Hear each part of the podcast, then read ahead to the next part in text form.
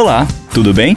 Eu sou o Guilherme Johan e este é o podcast Planeta Vino, com Rafael Zanetti, que trabalha há 20 anos no mercado de vinhos e da gastronomia.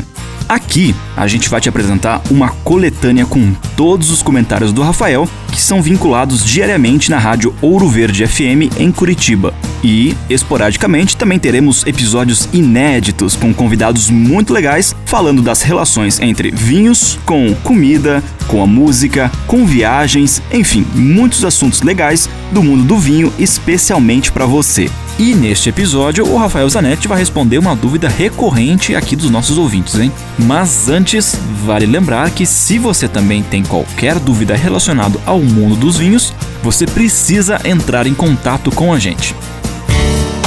Um ouvinte pergunta qual a minha opinião sobre os vinhos franceses. Se é verdade que para se tomar um vinho francês bom tem que gastar muito.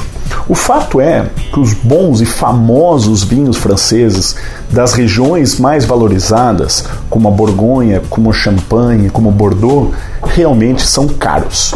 Estão caros, estão caros no mundo inteiro, tem escassez, os chineses estão bebendo vinho, os russos e os americanos, enfim, existe todo um mercado consumidor e é um produto escasso, ou seja, esses vinhos estão caros já lá fora. Ainda mais aqui no Brasil, com essa carga tributária absurda, questões cambiais e tudo mais. Agora, se você tiver uma boa indicação, uma pessoa que conheça, que possa te guiar, existem muitos vinhos franceses de regiões alternativas, como o Vale do Rhône, como o sul da França, ainda Bordeaux de produtores não tão conhecidos, que você encontra produtos com uma relação de preço-qualidade muito boa.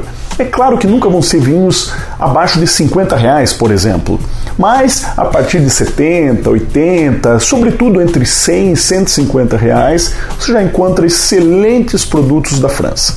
Dúvidas? Escreva para mim, rafael com ph, grupovino.com. Lembre-se sempre: se beber, não dirija.